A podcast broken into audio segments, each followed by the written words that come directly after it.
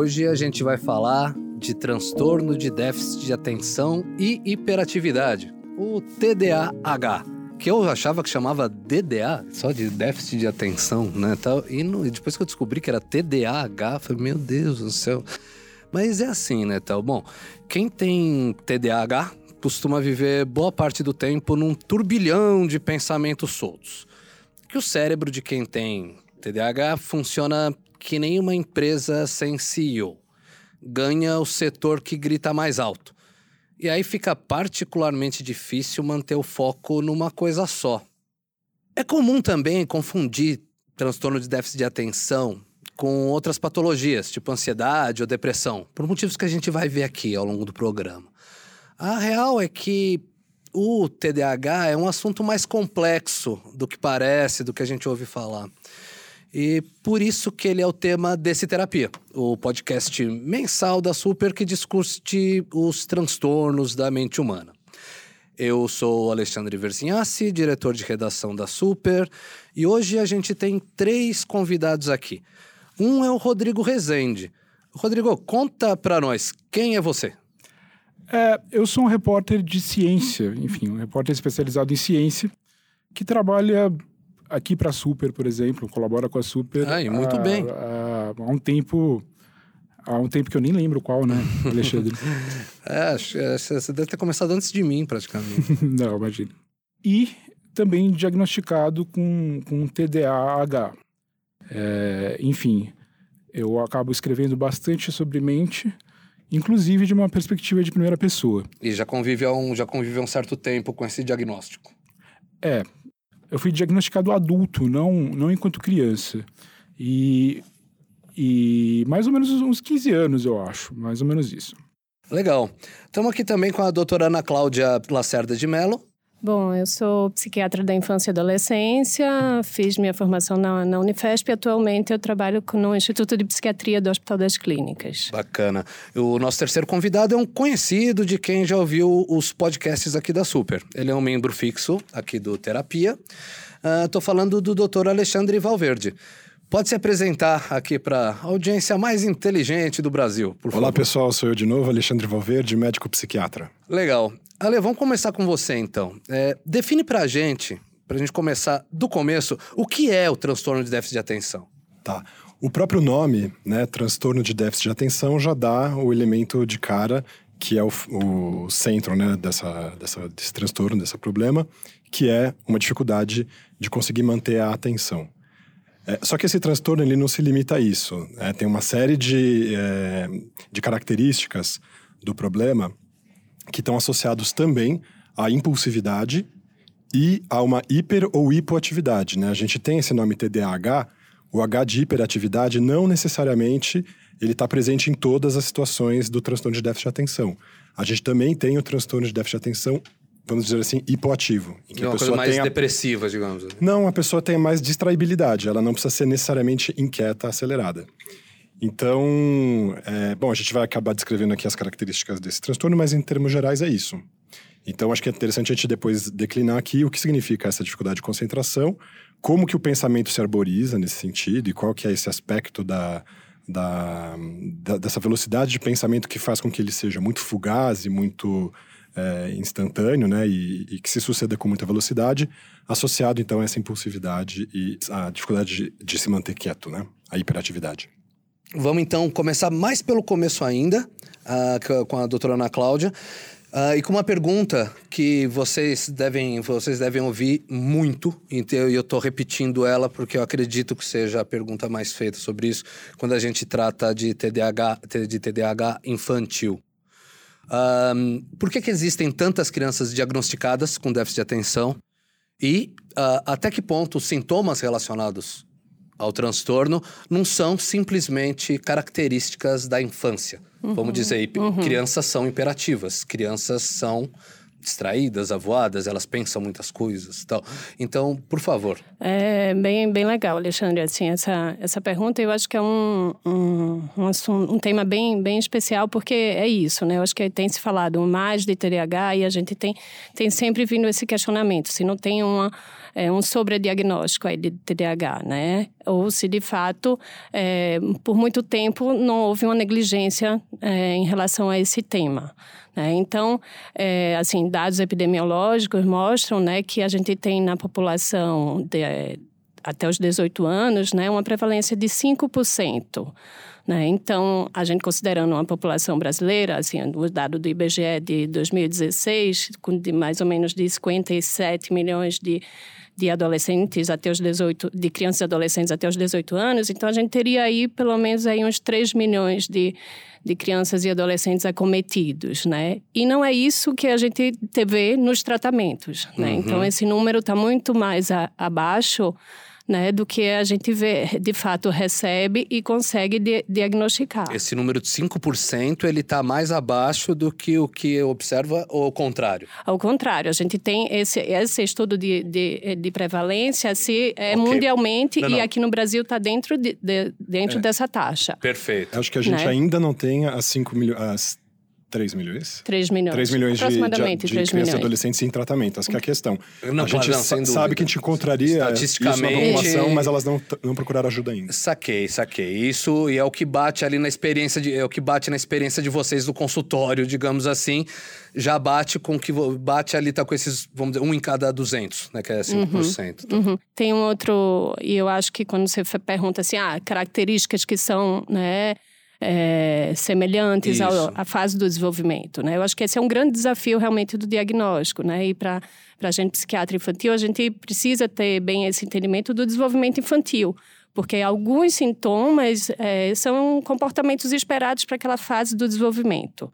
Né? Quando que a gente vai é, ter mais clareza em relação a esse diagnóstico é pela gravidade, a pervasividade desses sintomas, né? a permanência desses sintomas, e o prejuízo funcional que esses sintomas trazem na vida daquela criança.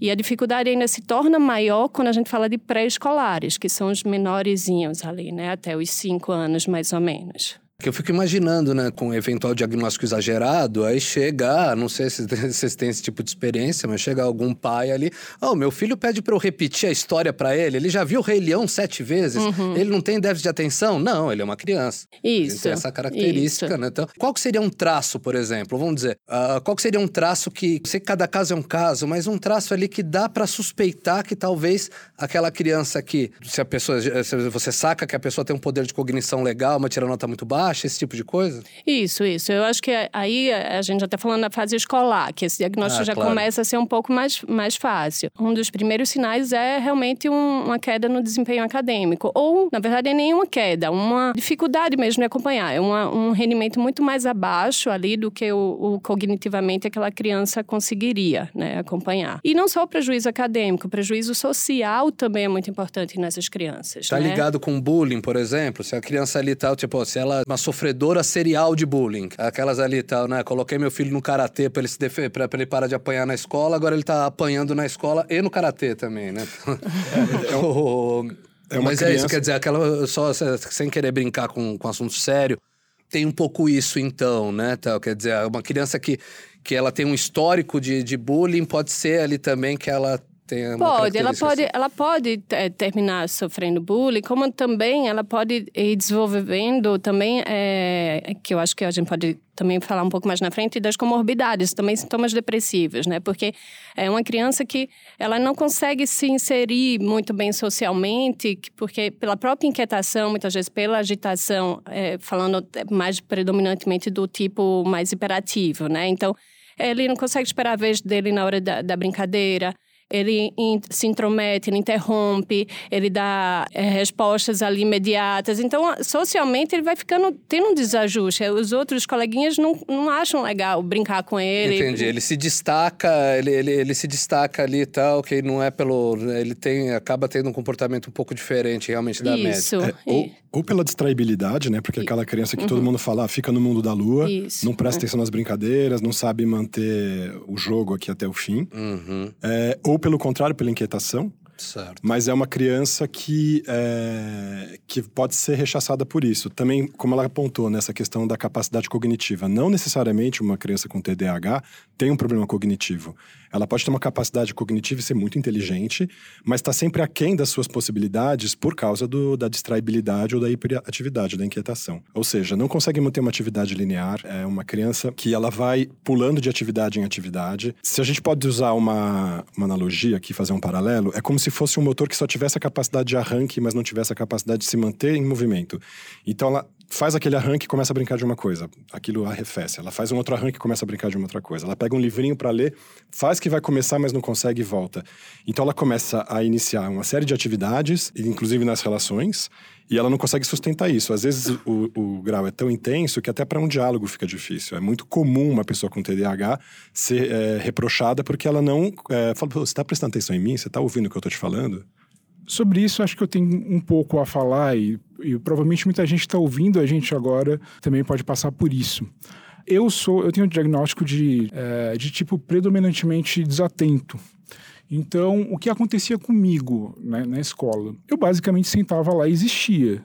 E as, a, a, os professores falavam, mas não era o que eu fazia. Eu não conseguia prestar atenção no, no que se estava fazendo. Eu não, não, era essa, então, essa figura padrão que se tem da criança TDA, que é aquela pessoa operativa que sai para lá, faz para cá, faz um monte de coisa e fica separado. Não, eu era quieto na minha, olhando as coisas.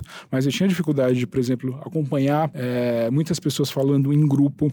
Eu tinha uma, uma timidez muito, muito mais marcada e eu tinha estratégias para usar o meu cérebro, que tem a ver com com o que você, Alexandre, não, não versia aqui, o Valverde, Valverde psiquiatra, estava falando sobre, sobre essa metáfora do carro, de dar o arranque e aí ter, ter problema de, de frear. O que acontece é mais ou menos isso. Por exemplo, digamos que eu tenha que fazer uma tarefa, um dever de casa. O que geralmente acontecia, e acontece até hoje, inclusive quando eu tenho que escrever algum texto, é que eu passo um tempo gigantesco lendo, lendo, lendo, lendo, lendo, me, me, preparando. E aí, numa fração pequena de tempo, eu faço tudo de uma vez. Eu acho que isso tem muito a ver com a velocidade e a restrição que se tem no, no pensamento. Como o meu cérebro, ele ou, ou ele funciona só quase parando ou muito acelerado, eu tenho que fazer toda a força lá para o carro, para o carro daquele arranque e, eu tenho que aproveitar aquele arranque específico para fazer tudo que eu quero. Senão, não dá eu usava exatamente isso. Se eu sentava numa aula, eu tinha, sei lá, 20 exercícios de matemática a fazer. Eu começava de trás para frente e fazia o mais difícil possível, porque isso era o que engajava a minha atenção. Hum. Fazia aquilo só. E lições de casa eram, eram coisas quase impossíveis. Eu sempre me garantia sem a, as notas de deveres extras. Isso é um pesadelo para alguém ter TDAH. Ficar sentado e ouvir uma coisa linear colocar em sequência os, os pensamentos é uma coisa difícil. Uhum. Eu tendo a dizer que, que gente com esse tipo de cérebro tem, tem uma, uma visão mais imagética do mundo. Para eu explicar o que eu estou falando com vocês agora, por exemplo, eu mais ou menos imagino tudo. E aí eu tenho que pegar esse, o sprint, correr e falar tudo de uma vez. Sem contar que uma coisa comum em gente TDA, é, interação entre conversas, por exemplo, a gente está aqui fazendo um, um, podcast. Você tem que conseguir se moderar. Quem fala? Qual, qual o turno de fala de cada pessoa? Isso é muito difícil de ter. É muito difícil não interromper os outros. E aí quem é inatento acaba não falando. Quem é imperativo acaba falando demais. É, é, muito bom. É bem Agora, voltando, voltando para o tema de, de, da, do TDAH na, na infância, gostaria de saber um pouco, sair um pouco da, da psicologia e, e, falar um pouco das razões neurológicas de, de por que a criança TDAH é desse jeito. Eu acho que a gente vai entrar logo mais numa explicação mais global do que, que é, o, é o TDAH, como funciona o cérebro TDAH e como, como funcionam os medicamentos para isso. Inclusive, você aí, é, ouvinte, espera que tem muita coisa aqui para a gente falar. Viu? Ah, mas o que eu ia dizer exatamente era: dizem que existe um, um atraso de desenvolvimento cognitivo do, de uma área específica do, do, cérebro, chamada lobo pré-frontal. Uhum. Calma, esses nomes não vão ficar aparecendo tanto assim, a gente continua falando sobre eles aos poucos. Mas enfim, é basicamente o que você tem aí atrás, logo atrás da testa. Dizem que crianças, elas têm um atraso cognitivo médio de maturação, né, para ficar pronto o córtex pré-frontal de uns três anos. Correta essa informação? É, é mais ou menos isso, né? O que a gente sabe que tem, de fato, um atraso na maturação cerebral, principalmente dessa, dessa região, né? Do cérebro como, como um todo e principalmente dessa região pré-frontal, que é a responsável pelo controle inibitório e pela função executiva. Então, daí a gente já consegue explicar bastante o, os sintomas, né? Que é essa, tanto da hiperatividade como também do, da desatenção, que é essa dificuldade de, de executar, de planejar uma ação, de permanecer nessa ação e terminar essa ação. Entendi. Né? E com relação às estatísticas, você citou uma estatística de 5%. Dados nos Estados Unidos, às vezes, apontam coisas entre 10% e 11% de prevalência. Isso não quer dizer que todas as pessoas sejam medicadas, né? Provavelmente estão trabalhando no, no range de, de, de, Range, desculpa, gente. No espectro. É, no né? espectro de, de, de quem está sendo medicado. Ah, é, são cinco... É eu achei que você estava falando de uma outra questão de como isso pode ser entendido como uma doença espectral. Eu acho que quando você é. amplia e considera que 11% da tá. população tem algum problema, é porque você está entendendo que a, a, a, o problema, o transtorno, ele não é, ele não tem um nó duro ali com todas as características. E aí a gente diria que essa população que apresenta todas as características são os 5%. É. A gente pode ampliar isso e aí ver pessoas que têm é, sintomas mais ou menos né? intensos, é, e isso dá para. Aí você tem um, um, contorno maior aí de pessoas que se incluiriam. Isso, né? isso. É, é eu falei 5% que foi de, é uma, uma revisão sistemática que pega dados de todos. É, então, em alguns países, em alguns. Pode ter um, um número maior ou, ou menor. Queria introduzir a pergunta seguinte, lendo inclusive um texto que o Rodrigo aqui escreveu para a Super uh, numa, numa reportagem sobre TDAH. Demorou eu, somente dois anos para ser feito. uh, que é isso, né? Doutora Ana estava explicando, tava explicando agora dessa parte sobre o desenvolvimento ruim do lobo frontal, né? Como o Rodrigo escreveu aqui. O lobo frontal é uma espécie de gerente executivo do cérebro. A função dele é coletar informações e enviar ordens para as outras partes da massa cinzenta. Como todo bom gerente, o lobo frontal exige um pagamento adequado para trabalhar. Nesse caso, o pagamento é em dopamina. Sem dopamina, os neurônios do lobo frontal não conseguem conversar direito e a cabeça vira aquela zona. Com medo de entrar em falência, essa empresa cerebral sem CEO pode tentar criar uma espécie de caixa 2 de dopamina. Como assim criar uma espécie de caixa 2 de dopamina? É a cabeça, ou seja, você começa uma busca Uh, às vezes desenfreada por qualquer coisa que promova a produção de dopamina. Açúcar, sexo, nicotina, álcool, cocaína, jogo. Bom, no TDAH adulto, como que é isso então? Uh, a gente está falando entre crianças, né? Entre adultos, uh, pessoas que abusam de álcool, por exemplo, tem alguma ah, geralmente a pessoa pega ali, tá, ela pode ter um diagnóstico mais ligado, né? Às vezes a ansiedade, a depressão, tal.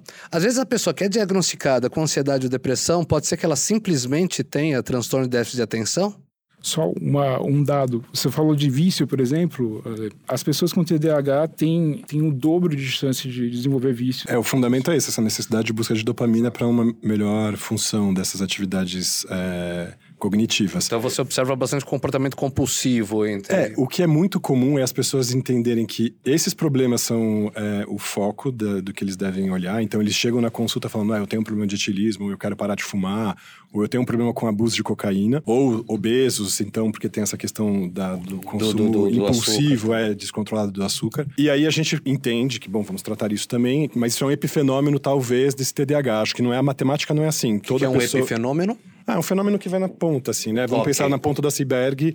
Okay. Ali a pontinha do iceberg seria a pessoa com essas queixas, embaixo a gente vai ver que tem um problema maior. Mas tem que analisar mais ali. Né? Sim, mas acho que é, não dá para fazer o caminho inverso, dizer que toda pessoa que nos procura com essas queixas tem o TDAH. Claro. Mas o TDAH é muito frequente e as pessoas não. Principalmente os adultos, né? Acho que as gerações que hoje têm 30, 40, 50, 60 anos não foram gerações que foram diagnosticadas. Então, além de ser é, um transtorno que já carrega esse estigma de estar tá sendo é, uma maneira de talvez é, controlar as nossas crianças e tal, tem, todo mundo tem essa pegada. O que, que a gente fez dos adultos que foram crianças um dia que não foram diagnosticados e que hoje estão procurando ajuda e que apresentam esses problemas que você elencou, além de outras comorbidades, e que então chegam no consultório talvez muito ansiosos, com baixa autoestima, deprimidos, e que a gente entende que aquele é o problema, começa a tratar e a gente vê que tem um resto de sintomas que a gente fala, poxa, mas você tem dificuldade de se concentrar, você não está conseguindo o seu melhor rendimento e tal, e a gente vai investigar, a pessoa tem uma história de TDAH desde a infância. O que, que tem o, a baixa autoestima a ver com o TDAH, né? Acho que é essa percepção que a pessoa tem, desde criança, que ela está aquém das suas possibilidades. Então, ela sabe que ela não vai conseguir chegar naquela tarefa até o fim. Ela procrastina, como o Rodrigo bem apontou aqui, né? Exato. Vai empurrando até o fim a atividade para tentar não fazer, mas chega uma hora que fica impossível, ela tem que realizar. Até a ansiedade gerada pela necessidade faz aumentar Serve a dopamina, a noradrenalina, uhum. e aí você consegue finalmente uhum. executar, porque você criou esse esquema. Então, aí tem um círculo, né, que é vicioso nesse sentido. Você procrastina, espera a atividade ficar limite a necessidade de entrega daquilo, você fica ansioso, faz a entrega, às vezes mal feita, às atrapalhada. Vezes não tão bem feita quanto poderia. Exatamente. Uhum. E isso Ou vai perpetuando esse ciclo. E aí o que você chega no fim, a conclusão é: ah, eu sou desleixado, preguiçoso, incapaz. E vem toda a carga moral social em cima disso. Todos esses problemas que você elencou são problemas moralmente mal vistos. Sexo compulsivo, eh, alimentação uhum. compulsiva, Sim, abuso de substâncias e tal. Fazem mal de fato, né? A, a, preguiça, ela é vista como um pecado capital. Ela pode ser simplesmente manifestação de uma doença. E a gente está dando esse peso de você é desleixado, você é incapaz, você não faz, você não quer. Sim, socialmente, é, sim, é. socialmente é terrível, né? Você, a pessoa que, a pessoa que, vamos lá, que não cumpre um prazo, né, tal, já vira aquele peso todo. A piada e, da redação. É, eu queria fazer um gancho, fazer um gancho ah, tá. rapidinho. Tá. Por exemplo, o, o, próprio Rodrigo mesmo. Ele é uma das pessoas com o melhor texto no Brasil e fora do Brasil também, tal. Tipo, ele realmente é, ele é muito genial ali, tá em divulgação científica, tal. E ele é, e é o que eu acontece. Eu paguei ele pra falar é, isso. e aí, mas e aí o que acontece? Ele, e ao mesmo tempo, ele tem essa dificuldade. Então, quer dizer, ele precisa esperar esse pico de, de esse pico de, de ansiedade para pegar e escrever. Como ele tem um poder cognitivo, obviamente, grande, então ele consegue entregar coisas de, de, de altíssimo nível ali e tal. Então, né, não acaba não, não sofrendo com esse problema da falta de qualidade. E eu pergunto isso daí, tal, tá, de um lado. O TDAH, ele, ele, ele pode estar tá ligado a. A gente diz ali, tá? uma pessoa com poder cognitivo bom, ela pode ter TDAH. Mas pode ter alguma ligação, quer dizer, uma pessoa que, sei lá, que ela é mais inteligente do que a média, pode ser que ela está mais propensa a ter déficit de atenção ou não tem nenhuma relação uma coisa com a outra? Não, não, não, não, necessariamente, né? É, o que, que a gente sabe dessa, desse, enfim, do atraso desse desenvolvimento, que é, assim, a causa do TDAH, é, o que a gente sabe é uma causa multifatorial, né? Então, tem fatores é, genéticos, biológicos e ambientais, né? É, genes relacionados ao desenvolvimento do, do, TDAH e de fatores ambientais, o que a gente tem mais, é, mais relação é a prematuridade, o baixo peso e a exposição intraútero ao tabagismo, né? Então... Tá bem, bem, bem físico. É. é, agora, é claro, nenhum desses, assim, é, um desses não justifica, né, sim, o TDAH, sim, sim. né? Então, é, é, tudo, é uma junção aí de fatores, né, que termina... É, essa criança apresentando um cérebro que não se desenvolve como a maioria do, do tá, quer dizer, sem, sem aquela fala um pouco também da ligação entre, entre o déficit de atenção e criatividade quer dizer a gente tem aquele é. sintoma ali tal que, que o Alessandro falou brevemente aqui que é o negócio do pensamento arbóreo né a pessoa aquela coisa meio sei lá a pessoa começa a pensar começa a pensar numa coisa, um pensamento leva a outro, outro pensamento leva a outro, como se a tua cabeça fosse um YouTube, né? E você não consegue ali, né, tal, tipo, fechar em nenhum, você fica pensando um monte de coisa, esse bo... é. mas até que ponto isso pode estar ligado à criatividade também ou não necessariamente? É, so, sobre isso, eu acho que vocês estavam falando sobre genética, é importante dizer que o, que o TDAH ele tem uma, uma relação com a hereditariedade de 74%, uhum. o que é uma das coisas maiores nas, nas doenças mentais. Ele só Isso. se equipara à, à, bipolaridade e outras coisas. Então, existem as teorias né, sobre a influência do meio, mas um, parece que o fator primordial tende a ser esse. Voltando à pergunta a criatividade. sobre é. os aspectos os aspectos cognitivos. É, em um estudo recente, testaram gente, só gente que tinha TDA em parâmetros, em testes, é, em testes objetivos de, de criatividade. São três tipos de, de, testes, acho que vocês dominam isso um, um pouco melhor. Mas eu vou, eu vou explicar é, de uma forma mais, mais direta. Um, teste específico, por exemplo, como aqui na minha frente eu estou vendo uma jarra de vidro Que outros usos eu posso dar para essa, essa jarra de vidro? Ela pode ser um, um, chapéu, ela pode ser, ser, enfim, N outras coisas. Eles pegavam e mensuravam quais as respostas das pessoas com, com TDAH sobre isso. E elas davam respostas melhores, vamos elas dizer assim. Elas davam mais, mais, mais res... de respostas. Não, números de... Uma quantidade ou, maior de respostas. Ou, por exemplo, imagina você agora, ali, como seria uma, uma, uma fruta extraterrestre? Ah, imaginei. então, conta aí pra gente. Seria é parecido com kiwi. Eu acho. O Rodrigo é, falou de uma imagem quando ele estava explicando o próprio TDAH que é muito interessante, uhum. que acho que fala um pouco dessa relação com a criatividade, que é o teu pensamento é, é, imagético, né? Exato. A gente espera das pessoas, na verdade não é que a gente espera, mas a gente dialogando com as pessoas, interagindo com as pessoas, a gente imagina um comportamento linear como uma melodia. E diríamos que o normal, entre muitas aspas, seria nós termos uma flauta ali tocando uma melodia linear que as pessoas consigam entender o que você está fazendo, qual é a intenção do seu gesto, qual que é o tom da, do instrumento e tudo mais. O TDAH já ele não consegue ser essa melodia linear, né? Eu diria quase que ele é como uma sinfonia, embora a sinfonia também seja linear, mas é uma soma de muitas coisas que se dão ao mesmo tempo, né? Desses muitos instrumentos e tal. Quem ouve bar, geralmente, acho que está te entendendo bem é. aqui dentro. Da... E uma imagem. E aí, nesse sentido, dá essa impressão de que sim, o TDAH pode estar relacionado com uma melhora, é, uma melhor criatividade, uma, um aumento da capacidade de fazer correlações. Por conta disso, se você já vê uma imagem, você sabe todos os elementos que tem nela, o que você precisa fazer é transitar entre essas imagens. Às vezes, o trânsito entre essas imagens ele pode ser arborizado. Então, você vai, vai ver o elemento do alto ali, suponhamos um quadro de uma paisagem. Então, você já está vendo o sol, o céu, a, o horizonte, o mar ali, o barco. E pela, pelo excesso de estímulo também você não sabe muito como começar a descrever aquilo e vários pedaços do quadro vão aparecendo. É, não é um pensamento ilógico. A gente entende que tem, um, que tem conexão uma coisa com a outra. É, a única questão é que ele, ele, é, ele é produzido desse, nesse modo cheio de meandros, vamos dizer assim. Muitas vezes quem tem TDAH, vamos dizer, eles têm que, de um certo modo, peneirar tudo aquilo que vem à cabeça, né? Porque vem tantas imagens, tantos, tantos pensamentos, como uma espécie de ruído mental, e esse ruído não se confunde com um pensamento é, intrusivo, obsessivo ou uma, uma questão psicótica, não é nada disso, é uma outra coisa. É a questão da velocidade mesmo. É a famosa velocidade do pensamento que não acompanha a velocidade com que a gente movimenta a boca, né? Exatamente. Então... Agora mesmo, quando você fala, eu estou pensando numa fruta extraterrestre na imagem do que você está falando, em outras coisas, que quando eu vou parar e verbalizar, eu já não consigo uhum. tirar, porque já passou e porque quando eu me forço a prestar atenção, esse é um efeito muito complicado, é que quanto mais atenção você presta, e quanto mais você se força, mais é, o, o, lobo frontal desliga, literalmente, e, e, pior fica. Mas ainda na fruta extraterrestre, que, o, que o Ale falou que é um QI, é, esse teste ele foi feito mesmo.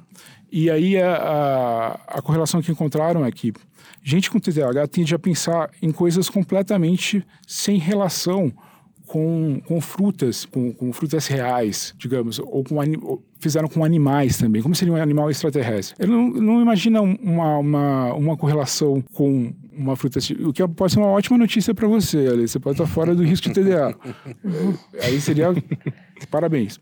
Mas voltando. Não vão ter os elementos conhecidos, está é, falando patas, rabo, por coluna. exemplo, simetria. Quando você pensa no animal, você pensa que ele tem as duas metades iguais. Aí tem gente que, que, não, que não fazia isso. Ou se não, tinha aspectos de outras coisas, aspectos de uma ferramenta, de um martelo, ou, ou uma constituição químico-física completamente hum, diferente de, de, tá. de, algo normal. Como se fosse, imagina, como se eu fosse falar ali, tá? Imagina os sabores de sorvete, aí você fala, ah, um sabor, sabor, sabor telefone, sabor... É, exato. Pedra. Né, sabor tristeza. Então. Exato, isso.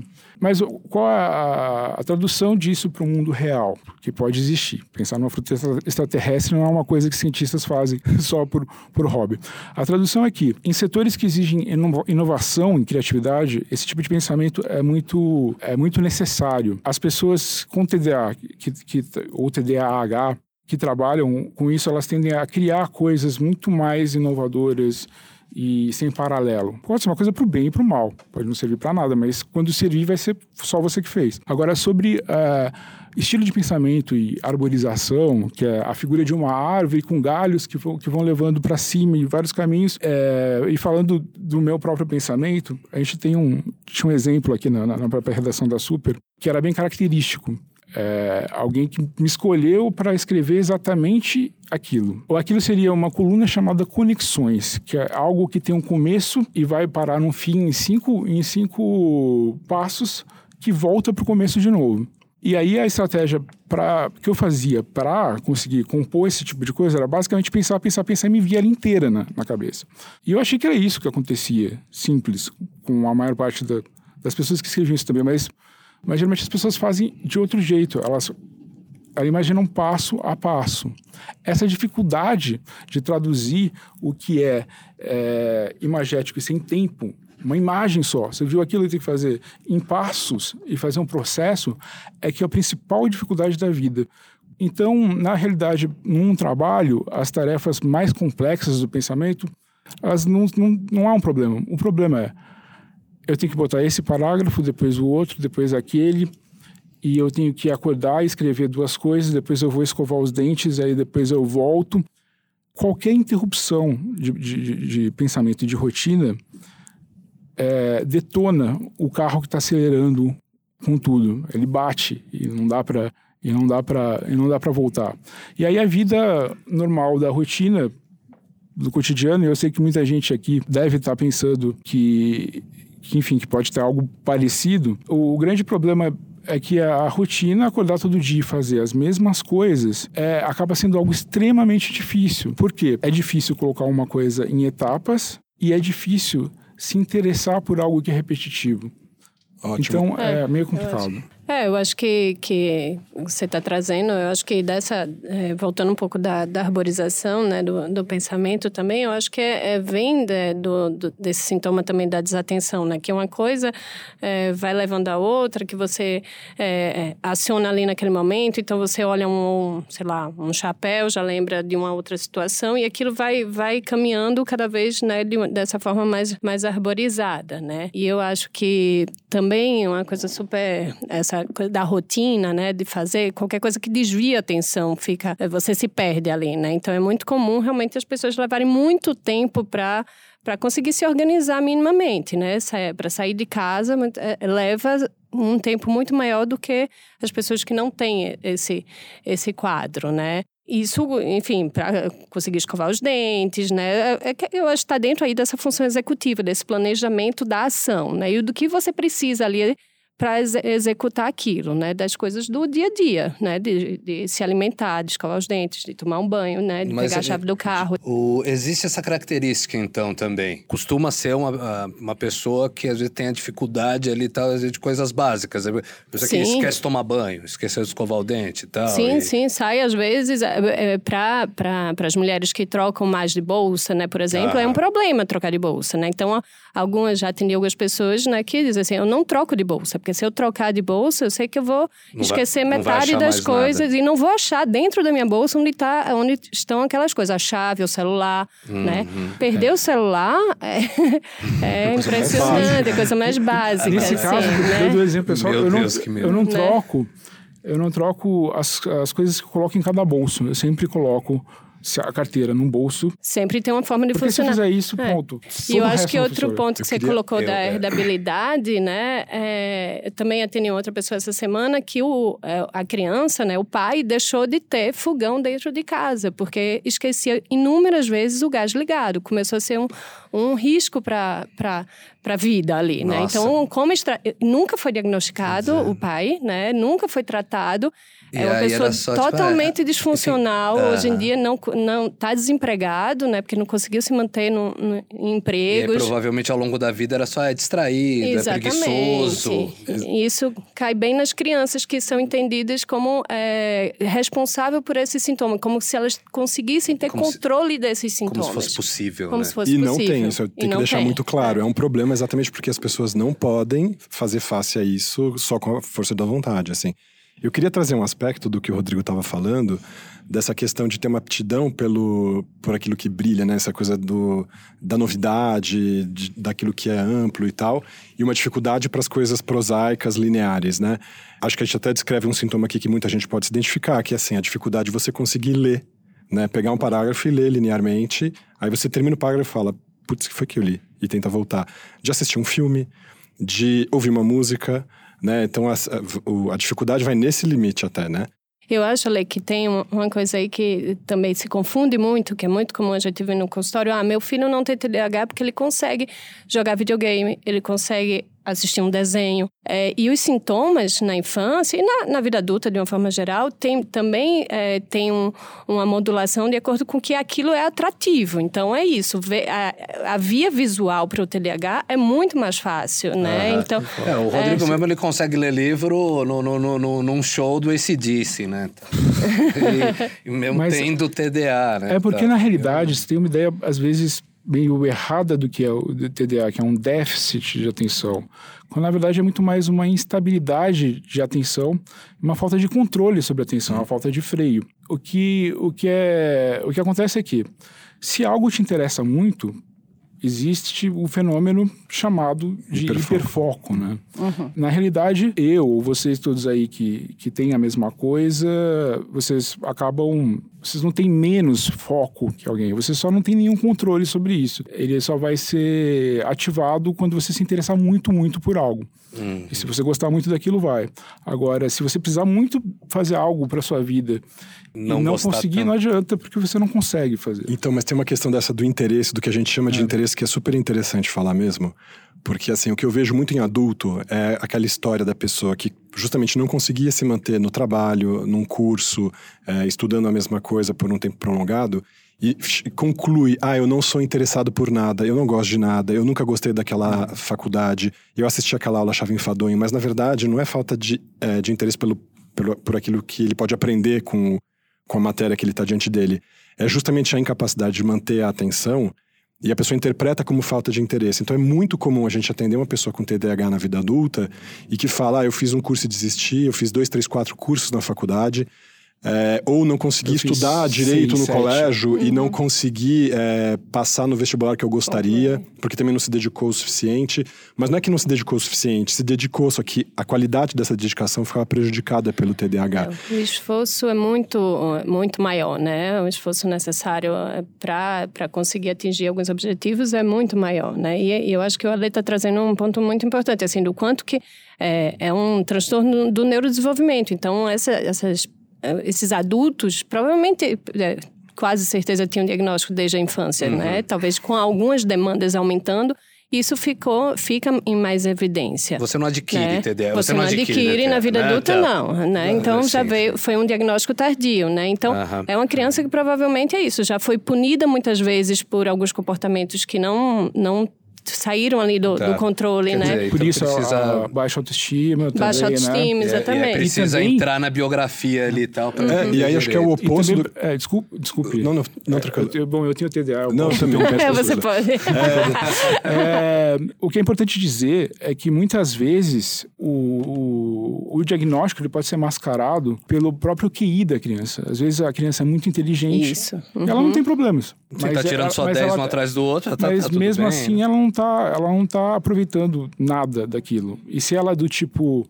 é, desatento, se ela não cria muito problemas para o mundo exterior, se ela não fica enchendo o saco dos coleguinhas, e aí por isso ela é né? menos amada, e aí sofre bullying, e aí as pessoas ficam falando, não, você é isso, você é aquilo, você é ruim nisso e naquilo, isso pode ir um pouquinho para lá. A pessoa vai ter, vai ter um, um dano na autoestima, porque sempre tem, mas vai ser menos óbvio. A gente começou a conversa hoje falando sobre essa questão do superdiagnóstico, né, do excesso de diagnóstico que a gente faz nas crianças. Eu acho muito mais preocupante o contrário, a gente não diagnosticar. E a gente vê isso nos adultos que não fizeram tratamento e que sofreram uma vida de privações de N ordens, seja, sejam relacionais, sejam porque não estudaram na faculdade que queriam, porque não conseguiram se manter no emprego que imaginavam é, que tem a ver com não, com não tratamento, porque não se diagnosticou. E eu acho a situação mais grave do é que. Não tratar. Não é tratar. Não tratar. o eventual uhum. Exatamente, uhum. exatamente. Cara, é, é, isso. O assunto é muito complexo mesmo. A conversa tá ótima, foi. Uh, tá, tá, tá, tá uma delícia. Mas a gente vai ter que encerrar por uma questão de tempo. Mas só a gente volta. Eu acho que até vale a gente voltar, a gente voltar nesse assunto depois, tá? Porque acho que tem, tem bastante coisa, tem bastante coisa pra gente tratar aqui. Por enquanto é isso. Brigadão, Ale, obrigado, Ana Cláudia, valeu, Rodrigo. Então, até a próxima.